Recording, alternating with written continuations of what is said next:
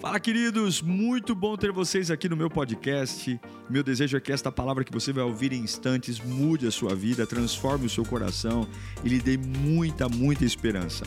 Eu desejo a você um bom sermão. Que Deus te abençoe.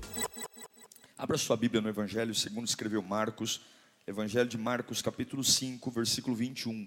Marcos 5, 21.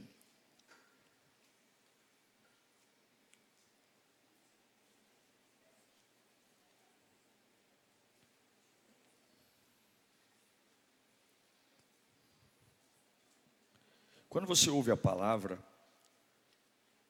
ela é uma profecia. Ela é resposta para suas dúvidas, para os seus anseios. A palavra, ela tem um compromisso com o seu interior, e eu não tenho a mínima noção de como você recebe o que eu vou ministrar aqui.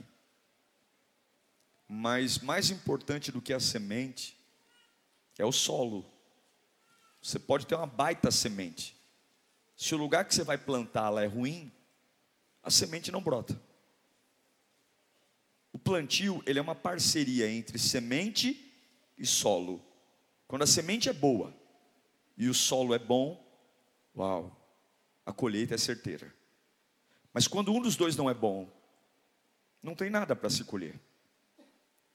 Então, por mais que a palavra chegue se o lugar onde você vai recebê-la não é um lugar que tem fé, ela não vai cumprir o propósito pela qual ela foi enviada. Então são poucos minutos. Daqui a pouco você vai para casa. Deixe a sua mente aqui. Concentre-se. Preste atenção. Deixe que a palavra mexa com você. Deixe que a palavra confronte você. OK? Diz assim o texto sagrado: Tendo Jesus voltado de barco para outra margem, uma grande multidão se reuniu ao seu redor, enquanto ele estava à beira do mar. Então chegou ali um dos, um dos dirigentes da sinagoga, chamado Jairo. Vendo Jesus, prostrou-se aos seus pés e lhe implorou insistentemente: minha filhinha está morrendo. Vem, por favor. E impõe as mãos sobre ela, para que ela seja curada e que viva. Jesus foi com ele. Uma grande multidão o seguia e o comprimia. Mesmo capítulo agora, versículo 35. A gente tem que pular porque nesse intervalo apareceu a mulher do fluxo de sangue, mas ela não é a personagem da nossa palavra. Então, versículo 35. Enquanto Jesus ainda estava falando, chegaram algumas pessoas da casa de Jairo, o dirigente da sinagoga, e deram uma notícia terrível: Sua filha morreu, disseram eles. Não precisa mais incomodar o mestre. Não fazendo caso do que eles disseram, Jesus disse ao dirigente da sinagoga: Não tenha medo, tão somente creia. E não deixou ninguém segui-lo, senão Pedro, Tiago e João, irmão de Tiago. Quando chegaram à casa do dirigente da sinagoga, Jesus viu um alvoroço, com gente chorando e se lamentando em alta voz. Então entrou e lhes disse: Por que todo esse alvoroço e lamento? A criança não está morta, mas dorme. Mas o mesmo povo que estava chorando, coisa doida, né? Mas todos começaram a rir vai entender. A rir de Jesus. Ele, porém, ordenou que todos eles saíssem e tomou consigo o pai e a mãe da criança e os discípulos que estavam com ele e entrou onde se encontrava a criança. Tomou-a pela mão e lhe disse: Talita cumi, que significa menina, ovelhinha, ou pequena criança, eu lhe ordeno, levante-se. Imediatamente, a menina que tinha 12 anos de idade, levantou-se e começou a andar. Isso os deixou atônitos. Ele deu ordens expressas para que não dissessem nada a ninguém e mandou que dessem a ela alguma coisa para comer. Feche os seus olhos. Espírito Santo de Deus. Ah, Deus, não são apenas informações. É aquele que me sonda, que me conhece, sabe quem eu sou, sabe o que eu preciso. Amanhã começa mais uma semana, Senhor. O Senhor já está no meu futuro. O Senhor já sabe como vai ser meu dia. O Senhor já sabe os medos, os desafios. E o meu maior medo, Senhor, não é o diabo. O meu maior medo é viver sem a tua voz. Sem a tua voz nós erramos. Sem a tua voz nós comprometemos o nosso futuro. Sem a tua voz nossas emoções reinam. E nossas emoções são doentes. Nossas emoções são equivocadas. Fala conosco, Senhor. Apesar de mim, fala conosco. É o que eu te peço em nome de Jesus. Amém. Jesus está vivendo um ápice do seu ministério, milagres atrás de milagres. Milagres. Ele acabou de voltar de uma cidade chamada Gadara, onde ali um homem conhecido por seus problemas de demônios, morava num cemitério, tinha tanto demônio que o acorrentavam, mas ele destruía as correntes, era um problema. E Jesus foi até lá e o curou, o libertou. Agora Jesus desembarca na Palestina. E uma multidão, uma muvuca de gente está em volta dele. Imagine milhares de vozes fazendo pedidos, gritando por suas necessidades, tentando encontrar um milésimo de atenção daquele que todos dizem resolver os problemas, todos dizem ser o curador. Não haviam pessoas ali felizes, haviam pessoas necessitadas. Me ajude, me socorra. E talvez havia uma competição ali para ver qual era o mais miserável, porque nós temos uma coisa na cabeça que quanto mais miserável, talvez mais atenção as pessoas nos deem. Colocaram em nós a ideia de que quanto mais dó sentem de mim, mais chance eu tenho de ser visto. Mas ser visto por dó é a pior visão que alguém pode querer ter. Só que no meio de toda essa muvuca vem algo que torna esse milagre de Jesus um dos milagres mais lindos de toda a Bíblia. Vem um homem chamado Jairo. E esse Jairo, ele se, se prostra nos pés de Jesus e ele implora por algo que talvez comoveu muita gente.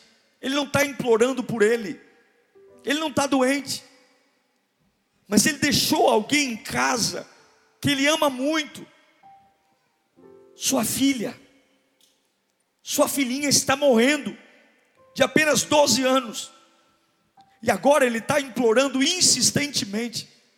A maioria das pessoas que estão ali, elas estão com seus problemas ali, elas estão doentes ali. Jairo não, Jairo, o problema dele não está ali, está em casa, e ele precisa tentar pegar esse Jesus e de alguma forma persuadi-lo para que ele vá até o problema, para que ele vá até a sua casa, diferente do cego que está ali, do coxo que está ali. E o clamor dele foi o seguinte: Jesus, minha filhinha está morrendo, por favor, o senhor pode ir até em casa e colocar as mãos sobre ela, para que ela seja curada e viva. A Bíblia não diz qual foi a doença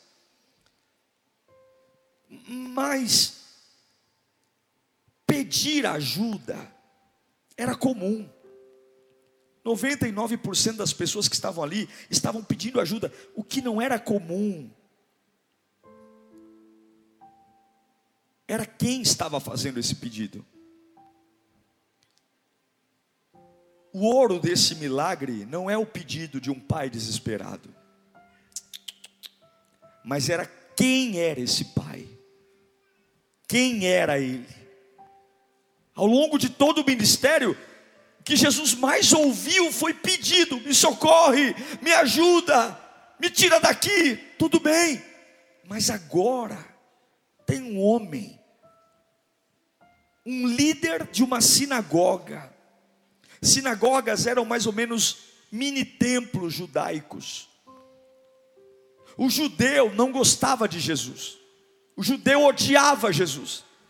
Se o judeu odeia Jesus, o líder de uma comunidade judaica odeia ainda mais.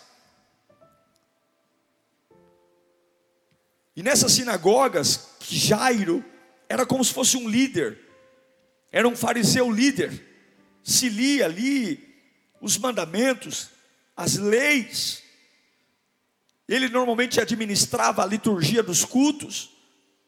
Jairo era um líder de um povo que repudiava Jesus, não o reconhecia.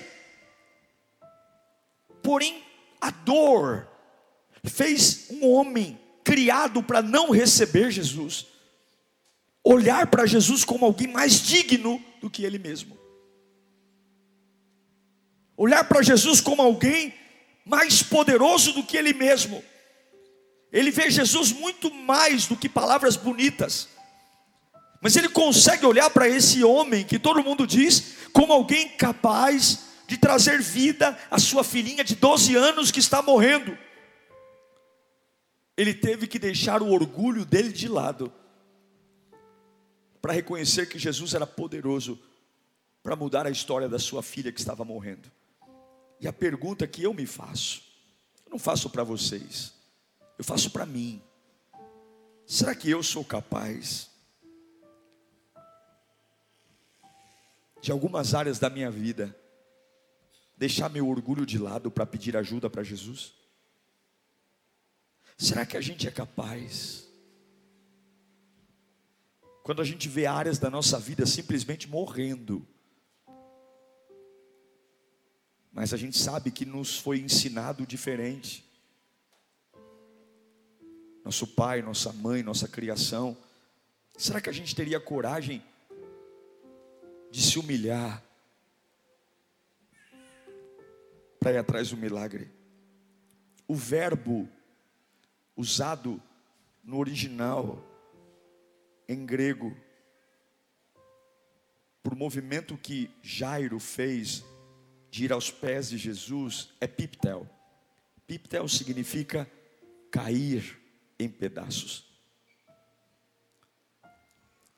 Não é só um homem se ajoelhando, mas é um homem completamente desarmado. É um homem completamente despreocupado com a opinião dos outros despreocupado se depois desse movimento vão tirar ou não a sinagoga dele, se vão aceitá-lo como líder ainda ou não. Ele simplesmente está desconectado da opinião dos outros, ele está desconectado da cultura judaica. Ele só tem uma coisa em mente: eu tenho um problema, e o único que pode resolver esse problema é Jesus Cristo. E ele desmonta, ele cai em pedaços. As traduções mais fiéis diz que Jairo caiu em pedaço diante de Jesus. Não foi num cantinho, não foi numa salinha dos fundos, foi na frente de todo mundo. Se tem uma coisa que o ser humano é, é fofoqueiro. Se tem uma coisa que o ser humano é, é sair contando o que vê. Não dava mais para negar o que ele fez. Ele era uma autoridade, ele era um líder judaico. E agora ia correr a boca pequena aí, todo mundo dizendo: ele se ajoelhou para o filho do carpinteiro, ele se ajoelhou para essa seita chamada Jesus Cristo. A vida de Jairo ia ser mudada para sempre. Seu ciclo de amizade, seu ciclo de relacionamento, seu jeito de viver. Mas ele não está nem aí, porque tem alguns milagres que a gente vai ter que deixar a pompa, a gente vai ter que deixar o orgulho, a gente vai ter que deixar a trajetória. E a pergunta que é: o que vale mais?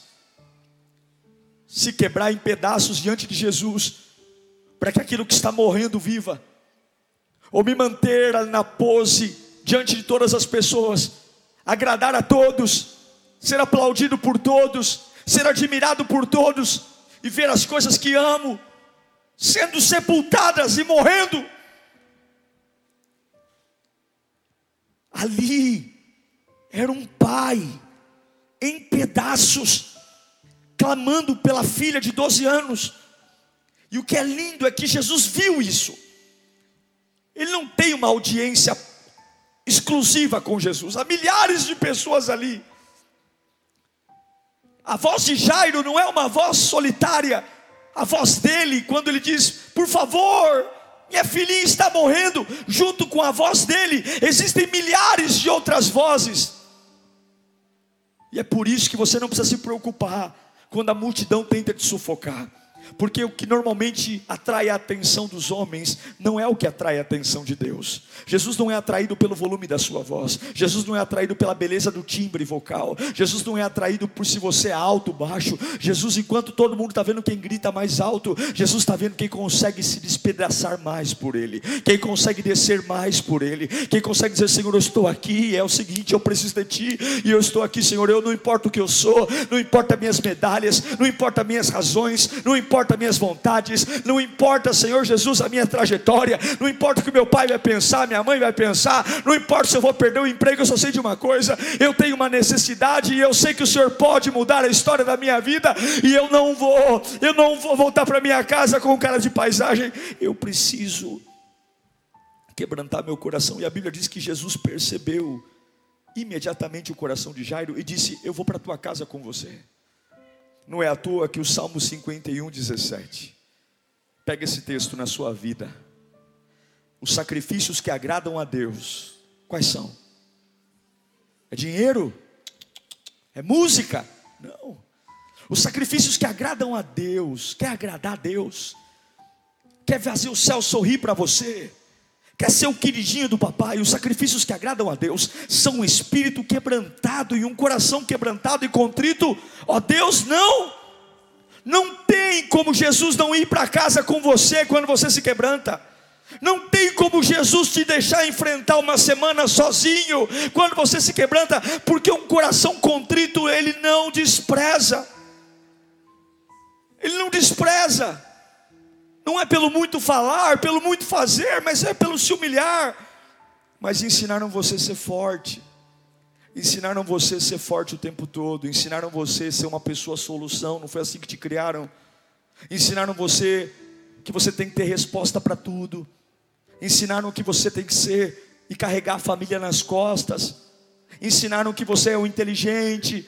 Todo mundo liga para você todo mundo e você está sufocado porque você tem que ser resposta para todo mundo, conselho para todo mundo, você tem que dar força para todo mundo, tem que dar força para todo mundo e para você.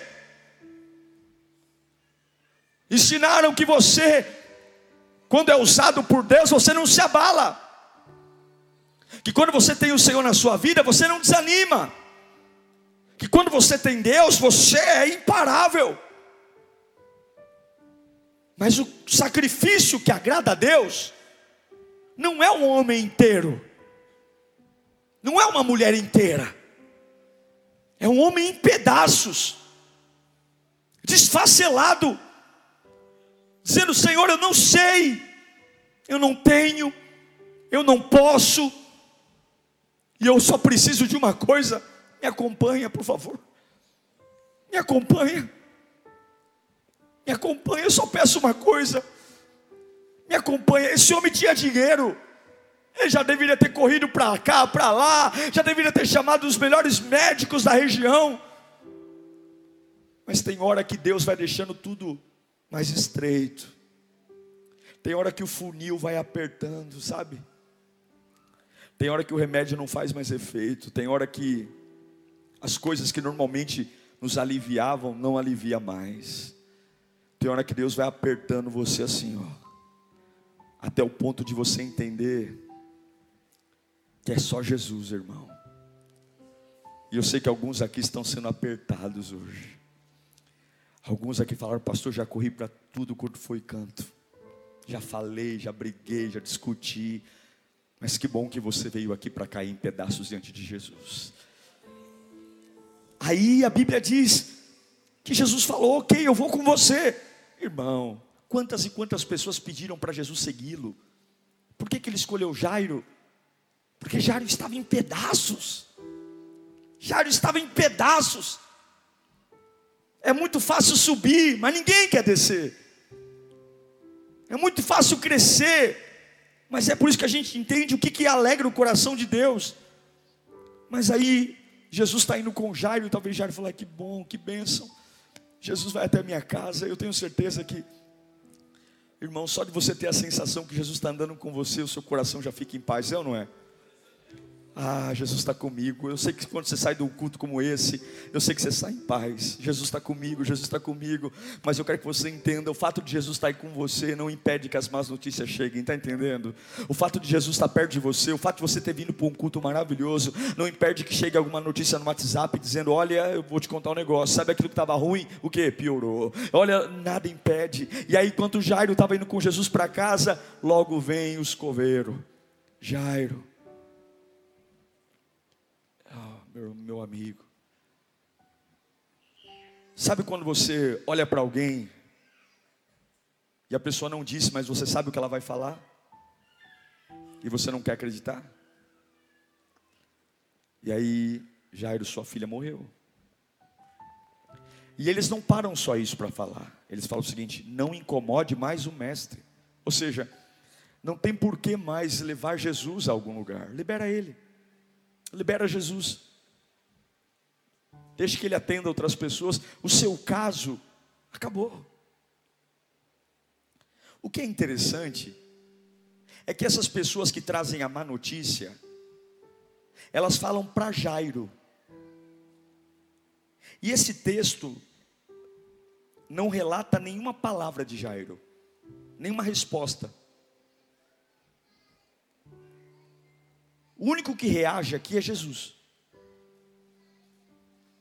Quando dizem, Jairo, tua filha morreu, não incomode mais o mestre, Jairo se mantém em silêncio. Lá no versículo 36 do capítulo 5, quem se posiciona, quem abre a boca é Jesus.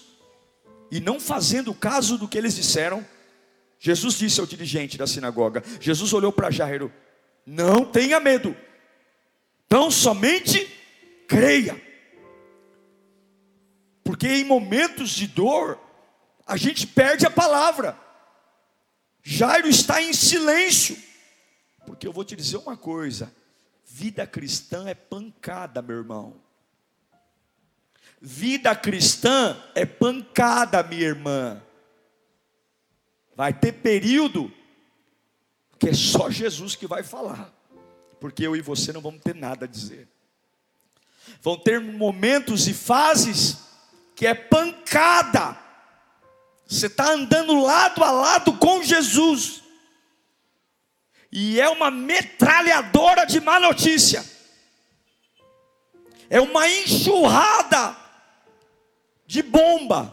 Aí você diz: essa semana eu vou ter paz. Puf. Não, não, essa semana, puf. Essa semana, puf, puf. Eu vou dormir, não, de noite, de dia. E você tem que ter maturidade para entender que está de lado a lado com Jesus não impede que as más notícias cheguem e tirem de você qualquer reação. Mas algo que me consola, quando a dor te pôr em silêncio, Jesus será suas palavras. Quando a dor te deixar em choque, Jesus vai reagir por você, aleluia. Quando a dor te fizer perder o chão, Jesus vai assumir a liderança da sua vida. Quando você não souber para onde ir, Ele vai dizer: fica de boa, é por aqui o caminho. Ah, quando a dor lhe colocar em confusão mental, Jesus vai organizar seu ambiente. A Bíblia diz que Jesus olha para Jairo, diante da má notícia. Talvez Jairo estava pálido, perdendo a opressão. Talvez alguém estava tendo que segurá-lo. E Jesus olha para ele e diz assim: Então somente creia.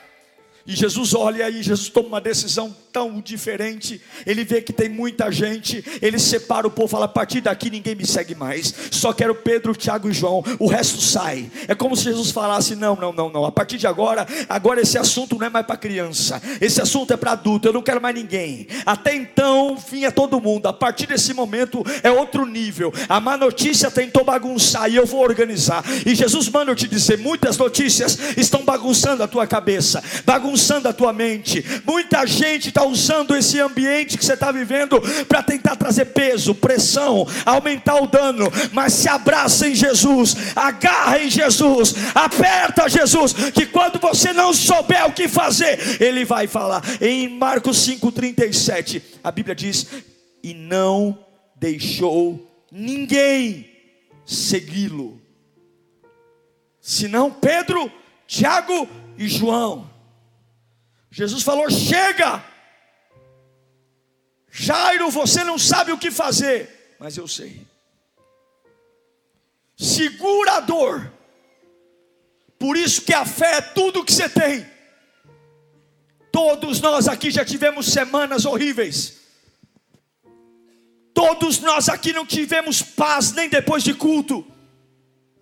Você vem para um culto abençoado e nem para. Em casa já é bombardeado por mentiras do diabo. Mas não esquece quem tu está levando contigo. Não esquece o poder que Jesus tem. Não esquece o poder do Redentor. Eu não sei para que eu estou pregando aqui, mas você tem que ficar com Jesus e não com o que estão falando. Xaraba canta lá. Você tem que ficar com Jesus e não com a piora. Você tem que ficar com Jesus. Você tem que ficar, você tem que fechar com Jesus. Mas eu não tenho força para falar, fica de boa. Mas eu perdi o chão, fica de boa. Só fica com Ele. Mesmo sem chão, fica com Ele. Mesmo sem palavra, fica com Ele. Mesmo com a mente confusa, fica com Ele. Você só não pode largá-lo. Você só não pode fazer o que a voz dos homens estão mandando. Veja que a ordem das pessoas que falaram para Jairo foi a seguinte: dispense o mestre, não incomode mais o mestre. O que, que eles querem dizer? Deixe que agora nós, mortais, vamos cuidar de você, e tudo que um homem pode fazer por você é dar um belo sepultamento para aquilo que está morrendo, tudo que um homem pode fazer por você é dar um belo funeral para aquilo que está morrendo, por mais que mandem você desistir. Deus me trouxe essa palavra para dizer: você já caiu em pedaços da minha presença, eu já vi você chorando, eu já vi você se humilhando, eu já vi você se quebrantando cantando, e Deus manda eu te dizer: não me dispense, não dispense a minha presença, não dispense a minha presença. Está todo mundo dizendo para você me dispensar, não me dispense, xarabacanta labas. Não me dispense, não me dispense, não me mande embora, não me mande embora. Eu não sei para que eu estou pregando aqui, mas Deus está falando. Tem tudo para você me dispensar, não me dispense. Não dispense Jesus do seu trabalho, não dispense Jesus da sua mente, não dispense Jesus do seu ministério, não dispense Jesus do seu casamento, não dispense, não dispense, não dispense. Não dispense, as pessoas estão tentando organizar a sua vida, sabe o que elas querem? Elas querem se livrar de você. Porque quanto mais rápido elas enterrarem o seu defunto, mais rápido elas podem voltar a viver a vida delas. Tem pessoas torcendo para acabar logo a novela da sua vida, para que você deixe de ser um peso para elas, porque as pessoas aguentam você por um tempo. Vamos enterrar logo essa menina. A gente chora uns dois, três dias. Deus me trouxe aqui para dizer: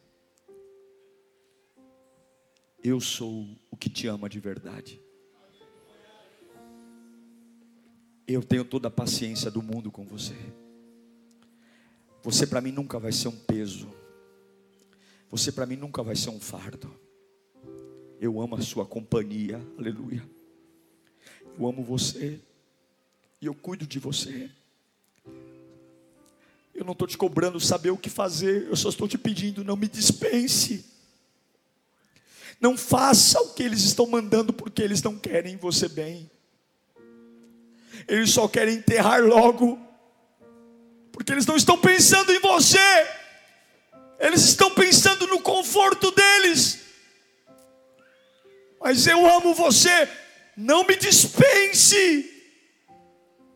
Não me dispense. Quando Jesus chega na casa de Jairo, há um ambiente de velório. Já correu a notícia que a menina morreu. Já tem gente fazendo café. Já tem gente comprando bolacha. Já tem gente dizendo: Eu vou para casa pegar uma muda de roupa, porque eu vou passar a noite aqui. E tem gente furiosa, porque já correu a notícia também do papelão que Jairo fez. Porque o que, que adiantou se humilhar na frente de Jesus se a menina morreu? Além da menina morrer, olha o papelão que o desespero fez. Ele é o chefe da sinagoga, ele é um fariseu de respeito, junto com o choro, há uma murmuração porque Jesus estava lá. O que esse cara está fazendo aqui? Se aproveitando da dor dele. Você não tem noção, irmãos. Jesus era o maior inimigo do povo judeu. O maior inimigo do povo judeu estava na casa de um chefe de, um, de uma sinagoga. Para eles era como se o capeta estivesse lá dentro. Eles odiavam Jesus. Porque existem pessoas que vão odiar a sua aproximação de Deus. Escute aqui. Tem gente que vai odiar a sua santidade. Tem gente que vai ranger os dentes quando você desejar voltar para a casa do pai. Aquelas pessoas não estavam só chorando porque a menina morreu, aquelas pessoas estavam furiosas porque Jairo levou Jesus para a casa dele. É um absurdo. É um absurdo. Você tem que se preparar, porque se você se humilhar diante de Deus, Jesus vai grudar em você. E quando Jesus grudar em você, você vai ouvir conversa por corredor, você vai ouvir risada, pois Deus não combina com o padrão humano. As pessoas não querem ver você perto de Deus, porque Deus vai trazer sobrenatural. Você vai ser movido por outro nível, outra fé. E tem situações que o padrão humano não pode fazer nada. E de repente você começa a não enterrar o que todo mundo enterra, a não desistir quando todo mundo desiste, a não se cansar quando o natural se cansa, a não reclamar quando o natural reclama, aguentar um peso que o natural não aguenta. Por quê? Porque a vida cristã não é natural, é sobrenatural. Você começa a andar mais, correr mais, sofrer como todo mundo sofre, e o semblante de anjo, e vão te odiar. E aí, Jesus também não é fácil. Jesus entra numa casa que está tendo um velório, e ele fala uma das coisas mais sem noção que alguém pode falar num velório.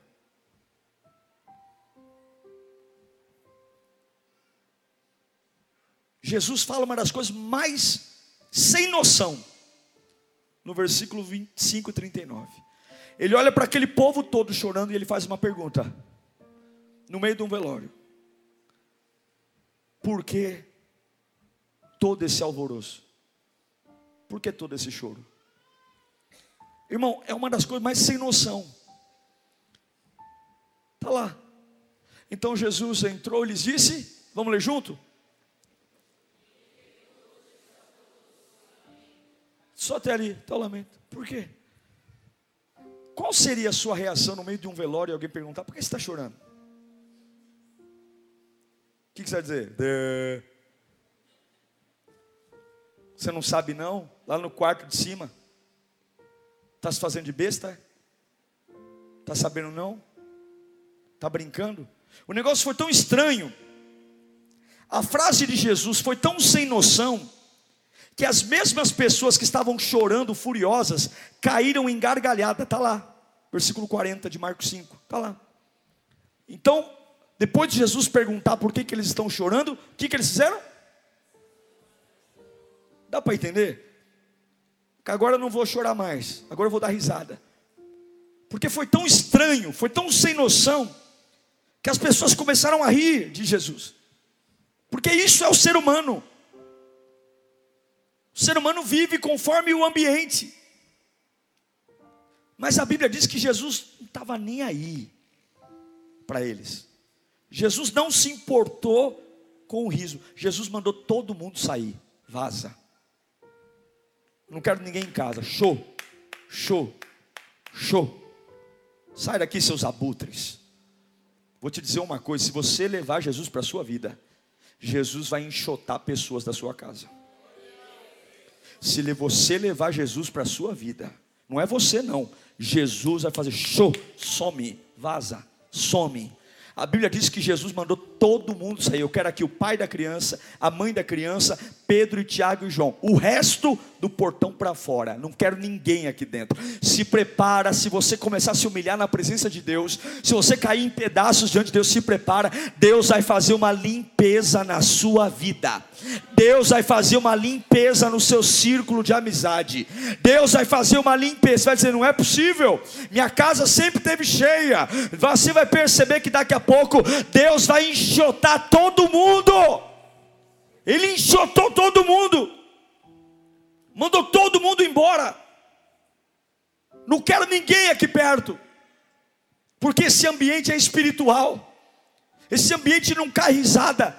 Esse ambiente não cabe murmuração. E você tem que saber que alguns milagres, para serem gerados na sua vida, precisa ter atmosfera de milagre. Não dá para Deus te avivar e você conviver com um corvo agorento 24 horas. Não dá para você crer no impossível. Se você vive do lado de um coveiro, que é ai do começo do dia até a hora que vai dormir. Ai, ai, ai, ui, você tem que fazer uma escolha. Jesus não estava nem aí, porque o que as pessoas sentem não é problema seu. Seu problema é agradar a Deus. Para de querer administrar sentimento dos outros. Para de querer administrar a alegria dos outros. Você nunca será bom o suficiente. Bom é Deus e foi crucificado. Perfeito é Jesus. E escolheram Barrabás no lugar dele. Baixa a bola. Para de querer ser amado quando você sabe que isso é impossível. Honre o teu Deus e deixe que Ele faça da sua vida o que Ele quiser. Deixe que Ele organize sua casa, seu convívio. Deixe que Ele mande embora quem tiver que ir embora. E se for para sofrer, sofra pela presença dEle. Ele manda todo mundo sair da casa. Vai embora. E aí Jesus diz uma das frases mais bonitas da Bíblia. Jesus está na casa de um fariseu, um homem rico, bem-sucedido, chefe de uma sinagoga, um homem que tem postura, classe social. Se fosse nos dias de hoje, ele estaria lá no Jardim Europa, numa garagem onde tem Ferraris, Lamborghinis, uma casa com vários criados. E Jesus entra na casa de um homem rico e diz para a filha desse homem rico: Talita Kumi.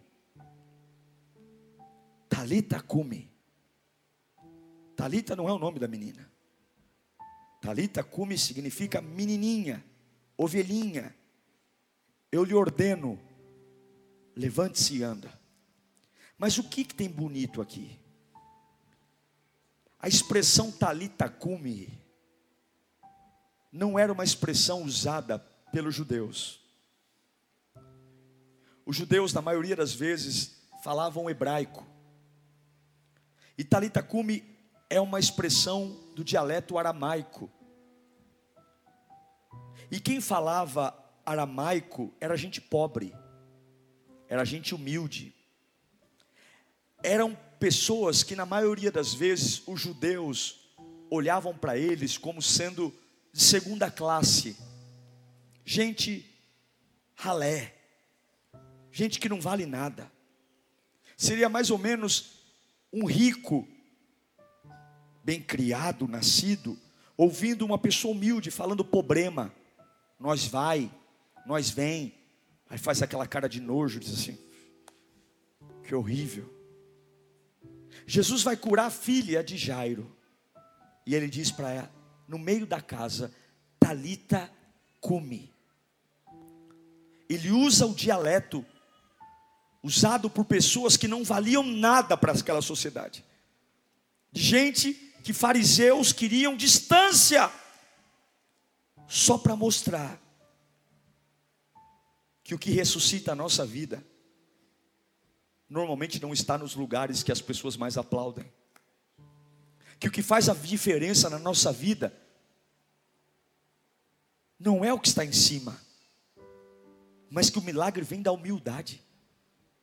O milagre vem não da capacidade de você crescer, gritar, se impor, bater na mesa, mas vem de você se fazer em pedaços. Saber que você poderia gritar, mas você não vai gritar, porque os humilhados são esses que Deus exalta. Quer ser o primeiro? Seja o último. Quer ser servido? Sirva. Porque se o próprio Filho de Deus não veio para ser servido, mas para servir, por que, que nós queremos? Jesus queria ensinar que movimentos de milagre são joelhos no chão, são pessoas que se prostram diante de um Cristo que é superior e diz: Senhor, não é a ciência, não é o dinheiro, não são os meus recursos, não importa se você fez faculdade, não importa se você ganha bem, não importa se você acha que tem popularidade, não importa se você acha que mora bem ou mora mal, importa só Jesus. Eu encerro dizendo que o que salvou Jairo foi um coração quebrantado. Um coração quebrantado é insuperável. Um coração quebrantado atrai a glória de Deus. Um coração quebrantado mexe no sobrenatural. Dizer para Deus, Senhor, me ajuda. Dizer para Deus, Senhor, me socorre. Dizer para Deus, eu não sei o que fazer. Tá tudo bem. Senhor, vem comigo, porque senão eu vou enlouquecer. Que maravilha. Vem comigo, Senhor, porque agora só o Senhor. Que maravilha! Que maravilha aí na contramão desse evangelho de glamour, de pompa, do eu determino, do eu mando, do eu declaro, se não for essa semana, é tudo ou nada. Como é lindo ver nos dias de hoje, de tantos crentes cheios de ordem, encontrar alguns Jairos que não querem gritar coisa nenhuma, Piptel, só caem em pedaços diante de Jesus e falam: só te peço uma coisa, vem perto de mim e se no meio do caminho vierem más notícias, falarem largue Jesus porque piorou, não vale mais a pena. Olha, eu vou ficar sem palavra, mas sem Jesus eu não fico. Olha, meu irmão, eu vou sair da internet por um período, mas sem Jesus eu não fico. Olha, pessoal, eu estou saindo da empresa, mas sem Jesus eu não fico. Olha, pessoal, eu estou terminando meu relacionamento, mas sem Jesus eu não fico. O que, que você tem a dizer sobre o que está acontecendo na sua vida? Eu não tenho nada para dizer. Eu estou sem palavras, eu estou sem atitude, só sei de uma coisa: eu estou agarradinho em Jesus e ele vai ficar do meu lado. Eu não estou entendendo o que está acontecendo. É muita informação, eu não consegui digerir ainda. Eu ainda estou no automático. Eu ainda estou digerindo as más notícias. Eu ainda estou tentando entender o que vai ser da minha vida. Mas uma coisa eu vou dizer para você: Ele vai comigo por onde quer que eu vá. Ele não vai me deixar. Ei, vocês podem falar o que vocês quiserem. Vocês podem falar que eu tenho que largá-lo. Vocês podem falar que não adianta mais. Eu só tenho que dizer uma coisa eu vou me cair em pedaços diante dele todos os dias. Porque a minha relação com Jesus nunca começa em cima, sempre começa embaixo. É embaixo. E Deus mandou dizer para algumas pessoas aqui: fui eu que afunilei a sua vida. Fui eu. Fui eu que apertei você.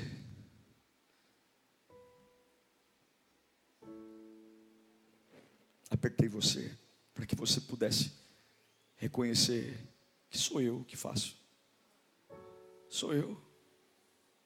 E está tudo bem ser eu. Sempre deveria ter sido assim. Você que começou a fazer o que não deveria, se preocupar com o que não deveria, fazer reuniões do que não deveria. Porque, escute aqui eu encerro. O que para nós é morte, para Jesus é sono. O que para nós é o fim, para Ele é um repouso. E por mais desastroso que seja a notícia, a última palavra sempre é de Jesus. Por mais pesadelo que esteja sendo a sua vida, a última palavra sempre é de Jesus.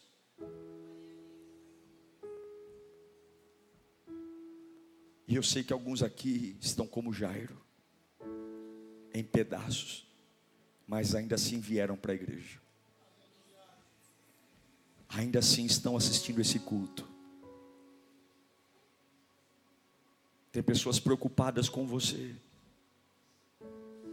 Tem pessoas tentando desvendar o que acontece nessa cabecinha.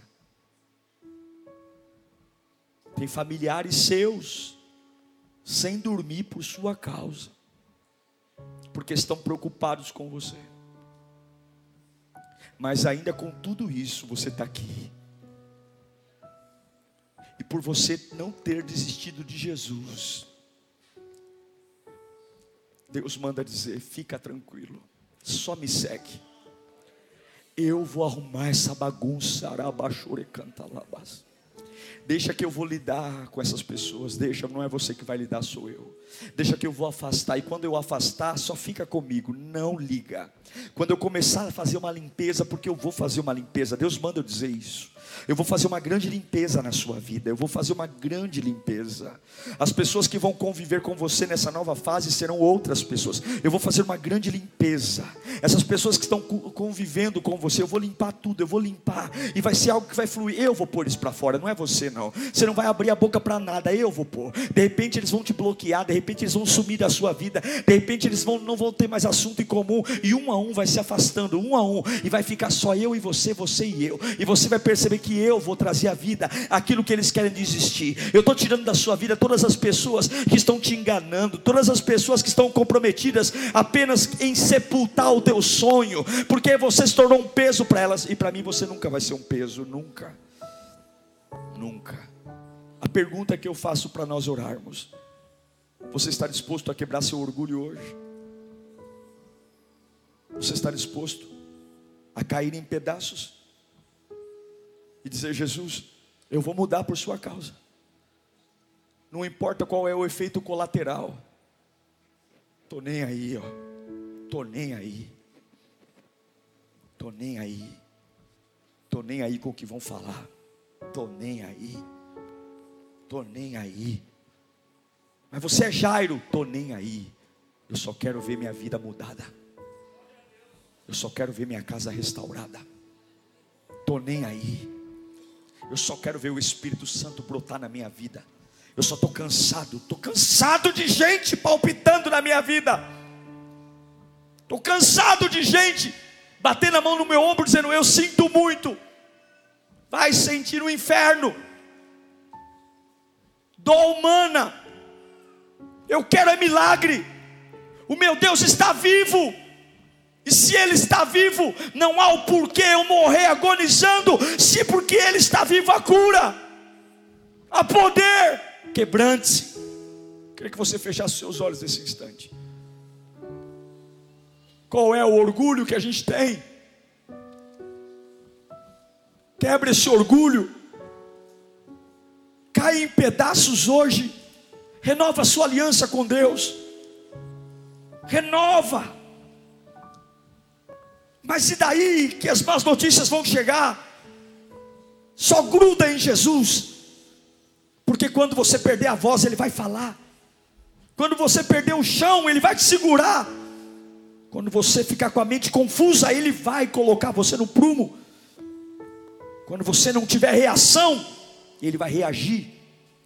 quando você ficar pálido, atônito, eu não vejo uma palavra de Jairo, porque as más notícias são assim, elas nos desmontam, e por mais forte que você ache que é, não subestime o poder das más notícias, por mais maduro que você acha que é, se Jesus não estiver perto de você, você não aguenta, porque o diabo blefa, ele é bom, ele é bom em enganar, ele é bom em mentir, ele é bom em ludibriar, ele é bom.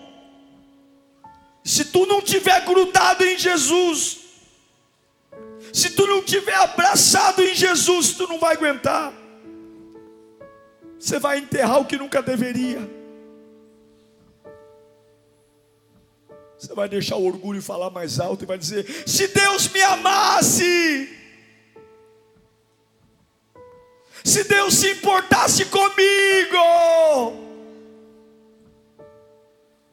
se Deus realmente tivesse um plano para mim, isso não tinha acontecido. Vai, Jesus, sai da minha vida. Eu vou beber, eu vou fumar, eu vou cheirar. Porque eu achava que se o Senhor estivesse perto de mim, eu não ia ter má notícia. Se o Senhor estivesse perto de mim, eu ia viver de glória em glória e vitória em vitória. Como pode o Senhor estar do meu lado e essas notícias estarem chegando? Acabei de sair da igreja. Você tem que entender que vida cristã é pancada, meu irmão. Jesus nunca tirou a dor da conversa. Jesus nunca escondeu a dor da conversa. Ele nunca mentiu para você. Quem te iludiu foram os homens. Jesus nunca tirou a dor da conversa. Nunca. Senhor, eu oro nesta noite, Pai. Nós nos humilhamos diante de Ti, Senhor. Nós nos humilhamos, jogamos por terra o nosso orgulho, as nossas razões jogamos por terra, Senhor, as nossas manias, os nossos direitos tudo para o Senhor vir comigo. Eu preciso que o Senhor venha comigo. Eu preciso que o Senhor viva comigo, trabalhe comigo, acorde comigo. Eu preciso que o Senhor durma comigo. Eu preciso que o Senhor fale comigo. Eu preciso que o Senhor viva. Eu não posso mais viver longe de Ti. Chega. Eu preciso de Ti todos os dias da minha vida. Eu preciso dormir ao Teu lado, senão eu vou enlouquecer. Quando as más notícias chegarem, eu preciso de Ti, Senhor. E agora agora as minhas questões são encerradas, as minhas raivas estão encerradas, os meus pontos de bobagem estão encerrados. Chega de ficar ca caçando pelo em ovo, chega, Senhor, de ficar discutindo o sexo dos anjos, chega de ficar com conversa fiada, chega de ficar arrumando confusão aqui, confusão ali. Eu estou me humilhando, humilhando diante de Ti. Eu só preciso de uma coisa: vem comigo, vem comigo, anda comigo, dorme comigo, anda comigo. Eu preciso de Ti, Senhor. Sem ti eu não vivo, porque eu não sei fazer, eu não sei falar, eu não sei trabalhar, eu não sei suportar, eu não sei, eu não sei reagir. Eu vou errar, eu vou fazer bobagem, eu vou trocar os pés pelas mãos. Vem comigo, vem comigo. Eu não sei criar meu filho, eu não sei manter meu casamento sadio. Eu preciso de ti, senão eu vou fazer bobagem. Vem comigo, vem comigo, vem comigo para limpar minha vida, vem comigo para limpar meu futuro, vem comigo para limpar minha casa, vem comigo para dar ordem a lugares que eu não tenho coragem, vem comigo para organizar a bagunça da minha vida, vem comigo, Espírito Santo, vem comigo, Espírito Santo, eu te peço, vem comigo, vem comigo, vem comigo, Xarabacanta Labas. Uau! Eu tenho certeza que Deus falou com você. Tenho certeza que depois desta palavra a sua vida não é mais a mesma. Peço que você também me acompanhe nas minhas redes sociais: Instagram, Facebook YouTube. Me siga em Diego Menin. Que Deus te abençoe.